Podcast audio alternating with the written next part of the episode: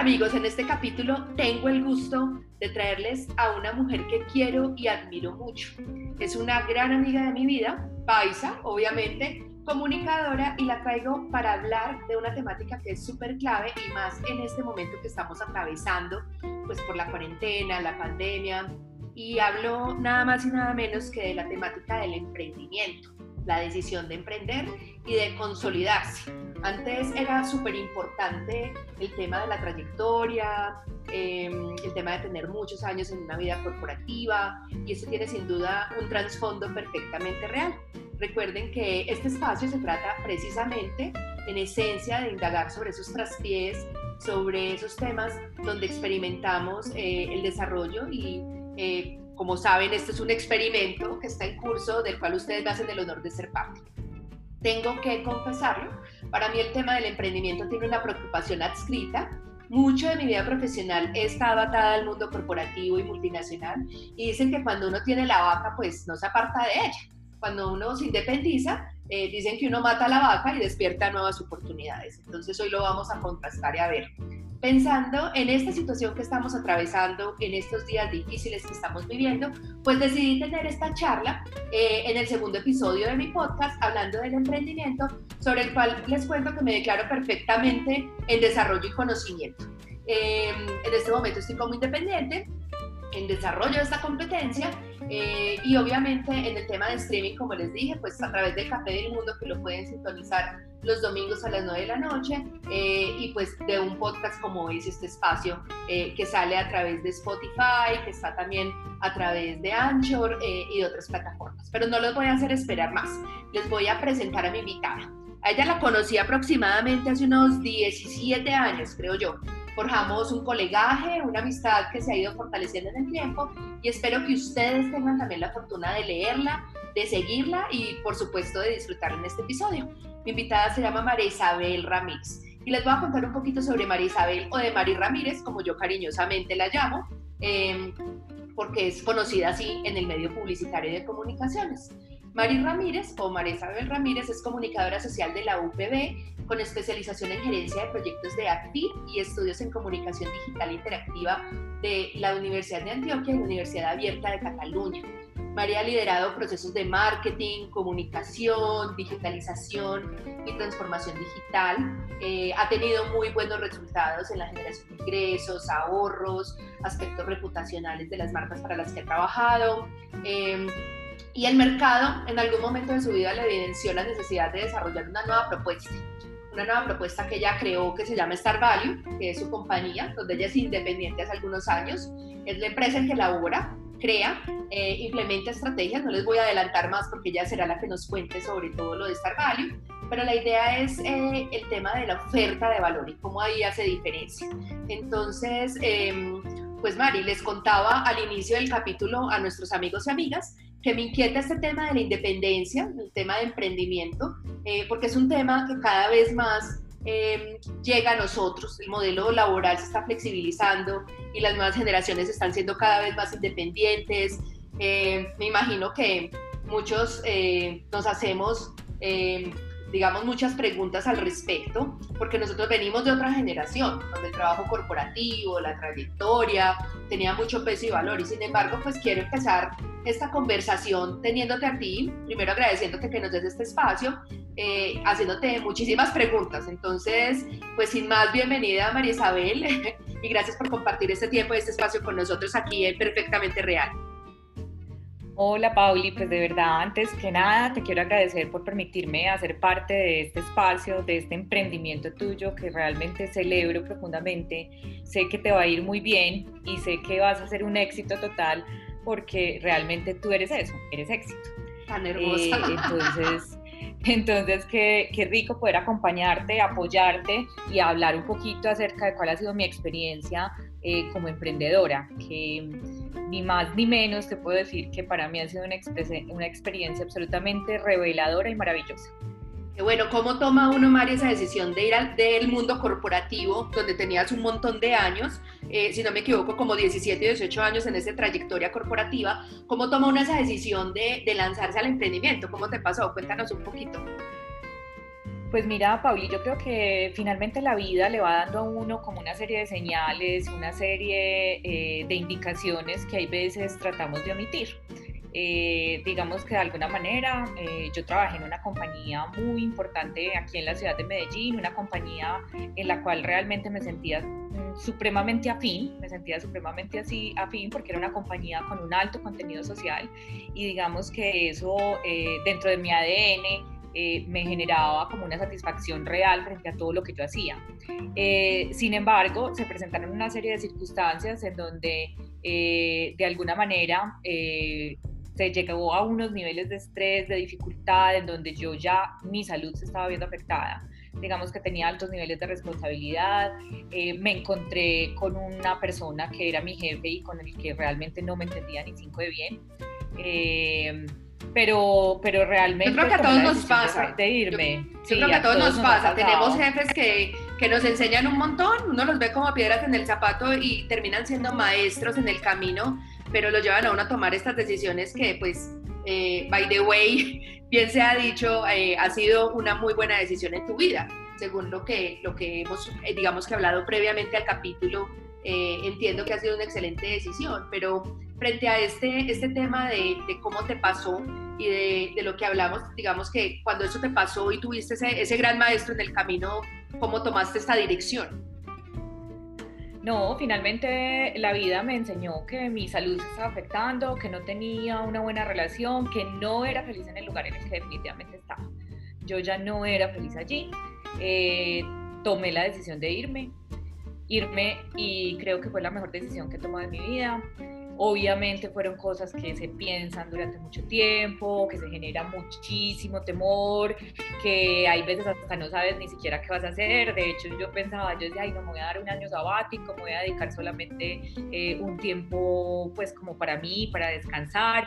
Eh, en ese periodo de tiempo lo que decidí hacer fue eh, dedicarme a estudiar inglés, dedicarme a estudiar cosas que me gustaba estudiar, tener un espacio para levantarme más tarde y digamos que pasó un tiempo y mm, el primero de enero del año siguiente, después de dos meses o tres meses en donde yo ya estaba fuera de la organización, eh, dije, pues bueno, estoy contenta, estoy tranquila, pero este estilo de vida no va del todo conmigo, yo quiero hacer algo. necesitaba sentirte útil, eh, trabajar. Exacto, necesitaba sentirme útil, necesitaba trabajar y básicamente, Pauli, lo que empecé fue que empecé a escribir artículos en LinkedIn artículos en LinkedIn que daban de alguna manera eh, respuesta a algunos interrogantes, a algunas condiciones, algunas situaciones que yo había vivido en mi vida personal alrededor de las agencias y de muchas otras empresas con las que había trabajado, a las cuales les, les agradezco profundamente, pues como todos los aprendizajes que me dieron, pero que yo sentía que había algo que faltaba, había algo que faltaba en el mercado,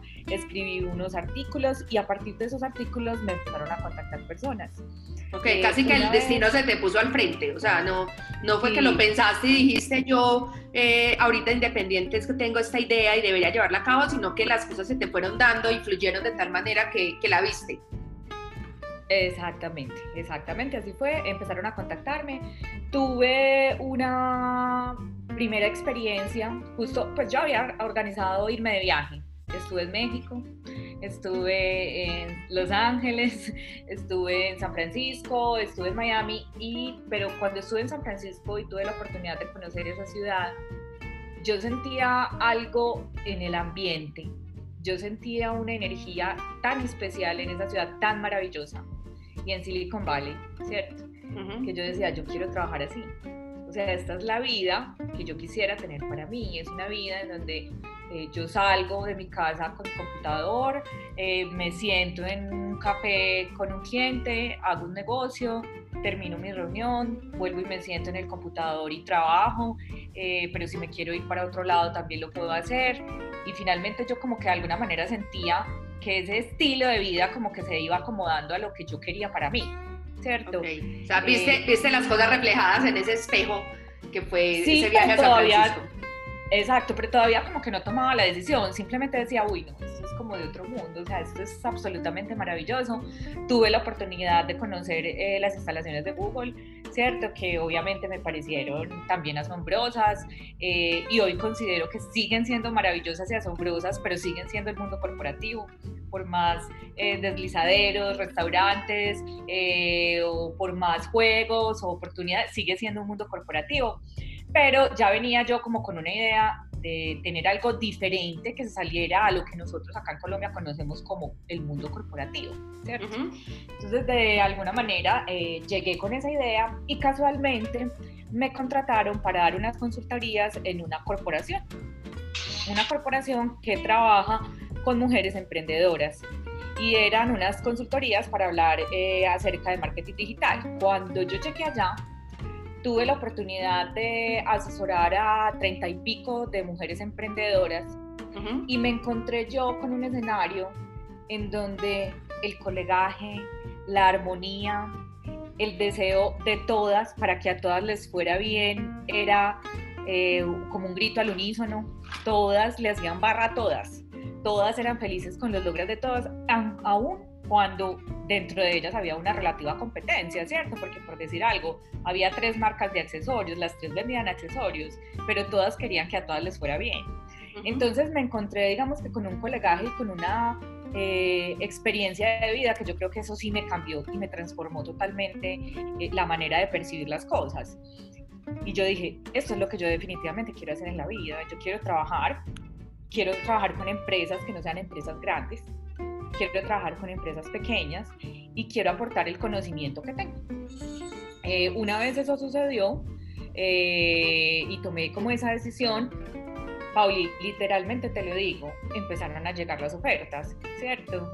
Ves que necesito que me hagas esta consultoría, ves que necesito que me cojas esta marca, ¿cierto? En la medida en que iban llegando las cosas, yo iba diciendo, listo, lo puedo hacer. Llegó un momento en que dije, listo, lo puedo hacer, pero no lo puedo hacer sola, necesito otra persona, porque digamos que yo estoy desde la parte estratégica, desde la parte comercial, ¿cierto? Pero digamos que hay ciertos aspectos asociados al diseño, asociados eh, a la producción de cierto contenido que digamos que yo no tengo las competencias para hacerlo. Entonces empecé a crear un equipo de trabajo, ¿cierto? Un equipo de trabajo Mm, con el cual te digo que es absolutamente necesario sentir afinidad, ¿cierto? Eh, yo creo que en mi equipo de trabajo más que, que empleadas son personas, porque además todas son mujeres, que trabajan conmigo. Eh, Esa es la cuota de equidad, la cuota de equidad. Sí, una cuota de equidad. Es muy charro porque digamos que siempre en el front estamos las, las mujeres, pero en el backend obviamente tenemos también ingenieros. ¿cierto? Pero los ingenieros los contratamos de otra forma. Eh, entonces, digamos que en ese, en ese proceso empecé a trabajar, pues, de una forma muy empírica. Pasó un año y al año, obviamente dije, bueno, ya llegó el momento, tenía ya nuevos clientes, clientes que me tenían, eh, que me exigían, digamos, como, como una formalización mucho más real de la, de la compañía y creé la empresa que se llama Star Value. Es una empresa eh, pues de comunicaciones, de marketing, pero muy orientados al tema de digitalización y transformación digital. En la compañía anterior donde yo trabajaba, ese era mi oficio, ¿cierto? Yo me dedicaba eh, básicamente a manejar, a coordinar y a gerenciar todo ese tipo de estrategias. Y me parecía que hacía falta eh, de alguna manera compañías que entendieran un poquito esa necesidad, que una agencia digital no es una agencia que te provee contenido estético o contenido que genere impacto en medios, que además ese impacto en medios a veces es muy relativo, porque no tiene nada que ver con la calidad del contenido, sino hay veces eh, tiene que ver con qué tanto pagues, con qué no pagues, ¿cierto? Existen herramientas, estrategias, pero realmente pues si nos vamos a los números reales, el tema de la pauta pues es una, es una realidad. Entonces, eh, pero que entendiera a la vez la necesidad de esas pequeñas empresas de, de vender, ¿cierto? y eh, empezamos a trabajar y a desarrollar una serie de, estrategias muy interesantes. Incluso tengo una marca que es una de mis marcas que adoro. Es una marca que arrancó con nosotros, es una marca que vende ropa para bebé. Es una marca que cuando arrancó vendía un millón y medio de pesos al mes. ¿Cierto? Y luego de un mes y medio de trabajo pasó de vender un millón y medio a vender más de 20 millones de pesos. Y digamos que ese tipo de logros y ese tipo, para muchas personas dicen, ay, pero es que eso no es plata. Pero es que bueno, puede que para, para esa marca sí lo es. Para una empresa, es. un para una marca como esas, es un cambio radical y es un aporte significativo y de alguna manera eso significa transformar la vida de una empresa, de una familia, de un emprendedor. Sí, de todos los empleados que, están allí, de todos los empleados que están allí. Mari, ¿se nace independiente o se hace un trabajador independiente? O sea, ¿el tema del emprendimiento va en la sangre o el tema del emprendimiento eh, llega y cualquiera lo puede adoptar? Eh, Pauli, pues mira, realmente yo creo que, que puede ser también las dos cosas, ¿cierto? Eh, una persona puede nacer con una vocación eh, a ser muy independiente, a tener su propio negocio. Yo creo que las nuevas generaciones nos están demostrando eso. Cada vez estos millennials que tanto queremos eh, millennials, centennials, pandemials y los que vienen. Todos, exactamente. Quieren ser independientes, quieren montar su propio negocio. Eh, pero ¿qué pasa? Que hay veces tampoco tienen como el conocimiento o el callito, por llamarlo de alguna forma, que le genera eh, el aprendizaje de entender el modelo corporativo. Y eso tú lo puedes ver como una dificultad, pero también como una oportunidad, ¿cierto? Porque digamos que también eh, siempre a nosotros siempre nos enseñaron que es que el mundo corporativo era el mundo ideal y que las cosas se tenían que hacer así con este método, primero A, después B, después C, después D y así, pero probablemente eh, no sea el método. Y probablemente ni siquiera sea el orden. De hecho, eh, ahorita que dices eso, me acuerdo del tema, por ejemplo, del Customer Journey, de cómo uno piensa que el, que el, usuario o el consumidor va a los puntos de contacto y puede variar muchísimo el orden. Puede que vea las cosas online antes de comprarlas offline o que las vea offline y luego quiera buscar una oferta online. Entonces, tal cual pasa eh, con el tema de cómo, cómo crecimos y, la cultura que nos ha, digamos que inculcado que el tema corporativo, a pesar de que da estructura, yo pienso que forma un montón, pues no tiene esas ventajas de, del ser independiente. Cuéntanos qué ha sido lo mejor de ser independiente. Eh, pues Pauli, para mí definitivamente lo mejor de ser independiente es que eh, puedo hacer todo lo que me gusta hacer. ¿cierto? Yo trabajo finalmente en los temas que realmente me apasionan, en lo que me gusta, trabajo con la gente que quiero, eh, siempre trato de tener un propósito superior. Para mí el fin no es la rentabilidad económica, para mí es generar una serie de beneficios a mis clientes, generar una serie de beneficios a mí misma y finalmente esos beneficios se verán reflejados porque traerán como consecuencia una rentabilidad económica, pero el beneficio, o sea, pero la principal finalidad es generar beneficios para los demás. Entonces, eh, de alguna manera, también es una cosa, Pablo, que me parece importante decir, y es que eso, eso me significó un aprendizaje y un cambio de chip muy grande, porque eh, nosotros crecimos con un pensamiento que nos inculcaron nuestros padres, en donde el éxito, la felicidad era tener éxito, ¿cierto? Éxito profesional, éxito familiar, éxito económico. Y resulta que yo en esta etapa de mi vida y después de, empezar a ser independiente he entendido que la felicidad eh, no es el éxito. La felicidad se construye cuando tú haces lo que te gusta, compartes con las personas que quieres, tienes espacio para dedicarte a ti mismo, tienes espacio para trabajar, pero también tienes espacio para hacer ejercicio, pero también tienes espacio para meditar, pero también tienes espacio para ir donde tus papás y también tienes espacio para estar con tu pareja y para reírte con tus amigos y para tomarte una copa de vino, ¿cierto? Tienes que tener como una cantidad de cosas que hay veces la vida corporativa no te deja. Y muchas veces también la gente me dice, ay, pero es que emprender es más difícil, hay veces nos toca más duro. Realmente no. Realmente no. Realmente no. Uy, eso está revelador. Revelador. Danos eh, esos tres tips que utiliza Mari Ramírez para emprender con éxito. Eh, Pauli, pues ve, el primero es que tienes que desarrollar habilidades comerciales. Definitivamente, eh, tú puedes tener un excelente producto, pero si no lo sabes vender, si no logras tener una empatía eh, importante con el cliente, eso no se logra. Y créeme que el tema de la empatía es absolutamente clave, ¿cierto? Como esa conexión. De hecho, cuando un cliente tú empiezas a abordarlo y se te hace difícil y no sientes una química, como dicen por ahí, déjalo ir, ¿cierto? Eh, te aseguro que te estás evitando un dolor de cabeza. Sí, total. Eh, yo tenía un cliente que para mí era muy importante y por alguna circunstancia en esta pandemia se me fue. Eh, y digamos que ha vuelto, ¿cierto? Eh, pero alguien de mi equipo me decía, ay no, es peor que un novio tóxico, no se quiere ir. Uno está con él para afuera y él para adentro, para adentro. Y él para adentro, no se quiere ir, no se quiere ir, no se quiere ir. Pero le vamos a, dijimos, bueno, demos otra oportunidad, es el momento de dar otra oportunidad, ¿cierto? Entonces, eh, pero la verdad es eso, o sea, los clientes cuando no convienen, no le debemos hacer fuerza. por ponerte un ejemplo, eh, si, si una, por decirte un ejemplo, hoy quiero trabajar con una empresa X que es el banco más grande de Colombia o la empresa de retail más grande de Colombia. Quiero trabajar con ella porque estoy segura que sería un éxito y me presento. Y eso me cuesta y me cuesta y me cuesta hasta que por fin lo logro probablemente ese cliente sea muy importante para ti dentro de tu portafolio porque te da como una serie de credenciales significativas, pero también puede convertirse en un dolor de cabeza.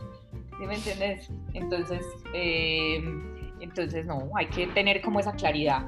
Eh, el, el, otro tema, Pablo, es que obviamente hay que ser disciplinado, entender que una cosa es que tú puedas manejar tu tiempo, pero otra cosa es que tienes que cumplir con tus compromisos y eh, ser impecable con ellos ser impecable en tiempos de entrega, ser impecable en el modelo de acompañamiento.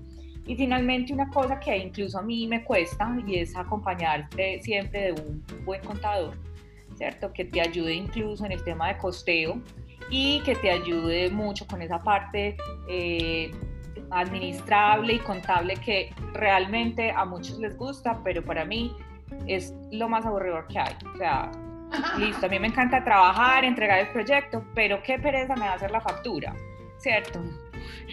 me da pereza, entonces ese tipo de cosas que de pronto definitivamente no van contigo, busca la manera de que otros te puedan apoyar para acompañarte en ese proceso. Súper. Eh, ¿A quién sigue Mari Ramírez? ¿Qué autores recomienda o mentores en este camino del emprendimiento? Eh, pues mira, Pauli,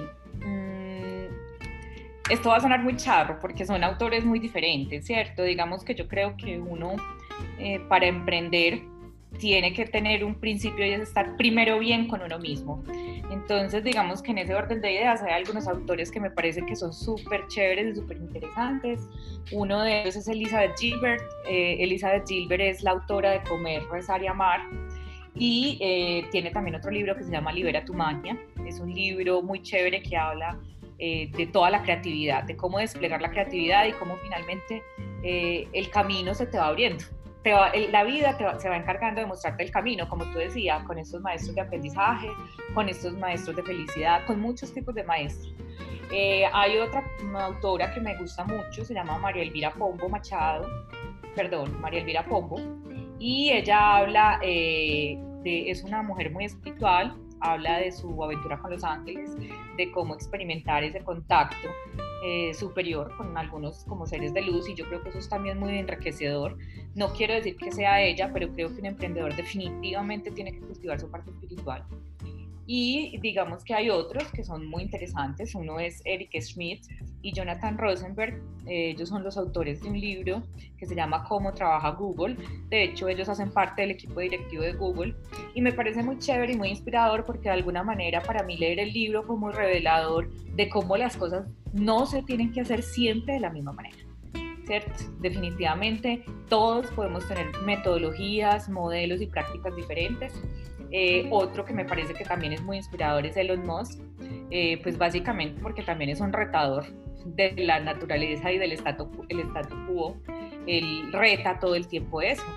De hecho, Pauli, te lo comentaba yo antes, es una persona que critica totalmente que nos hemos volcado a Internet cuando realmente eh, la tecnología más transformadora debe estar más orientada a cosas que sean muchísimo más disruptivas y que cambien totalmente la vida de la humanidad, como por ejemplo llegar a la luna, ¿cierto? O como por ejemplo eh, cambiar totalmente el, el sistema de movilización en el mundo sin CO2 y cosas por ese estilo. Entonces, digamos que es muy rico eh, mirar historias de personas que tienen una manera diferente de ver la vida y tratar de mantener un equilibrio. Súper, no, mejor dicho, esto está súper enriquecedor esta charla. Tengo pesar que ya estamos llegando al tiempo, pero Mari, yo quisiera saber em, que nos cuentes un poquito ya por último cómo podemos encontrarte, contactarte y qué ofreces tú dentro de Star Value em, para que las personas, pues si, si les interesa, puedan eh, contactarte y tener tu guía en este proceso. Eh, pues bueno, Pauli, básicamente, eh, pues yo creo que me pueden seguir en, mis redes sociales, me pueden buscar en Instagram como María Izar, pues también me pueden escribir a través de correo electrónico, que es mariaizar, arroba, lo voy a deletrear porque es un poco completo, complejo, es S-T-A-R-T-V-A-L-U-E. Start como de empezar y value de valor. de valor, exacto. Col de colombia.com. ¿Cierto? Me pueden contactar por ahí. Eh, que es chévere, eh, pues en Star Value, pues básicamente yo creo que la gran diferencia es la manera en que nos aproximamos a nuestros clientes y a nuestros usuarios, eh, la calidez como que tratamos de entender como toda su situación y el desarrollo de estrategias que desde la parte creativa no solamente son lindas, son chéveres, son estéticas, sino que le apuestan al desarrollo de una estrategia que finalmente logre generarte el beneficio que estás necesitando porque, repito, el beneficio no necesariamente hay veces es económico, sino que puede ser de experiencia para nuestros usuarios finales o en fin, pueden ser muchísimas las posibilidades. Entonces es como cambiar un poquito ese chip y entender que obviamente necesitamos que entre dinero a nuestro negocio, pero primero necesitamos ser felices, segundo necesitamos en medio de esa felicidad dar beneficio a nuestros clientes, a nuestros proveedores, a nuestros empleados y seguro como consecuencia vamos a obtener esa rentabilidad eh, financiera que también es muy esperada.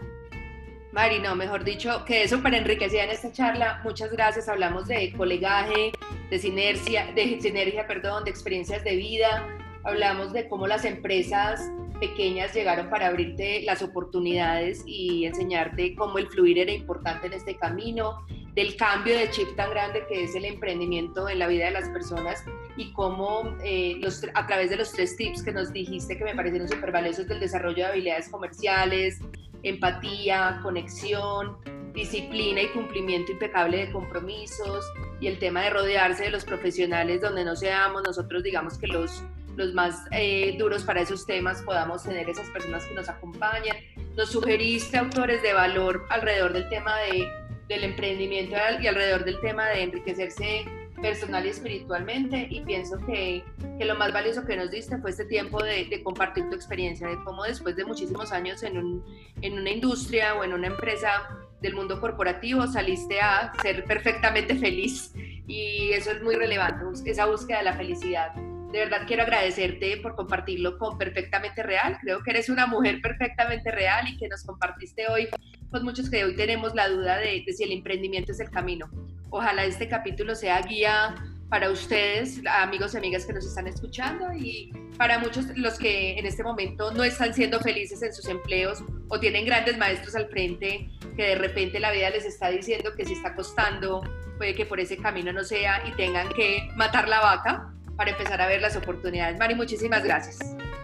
Muchísimas gracias a ti, Pauli. Eh, te deseo el mayor de los éxitos. Estoy segura de que estás encontrando tu felicidad. Te mando un besito y un saludo muy especial para todos ustedes. Bueno, amigos de Perfectamente Real, nos vemos de hoy en ocho días, eh, como todos los jueves, con otra experiencia, otro mentor, otro invitado perfectamente real. Muchísimas gracias.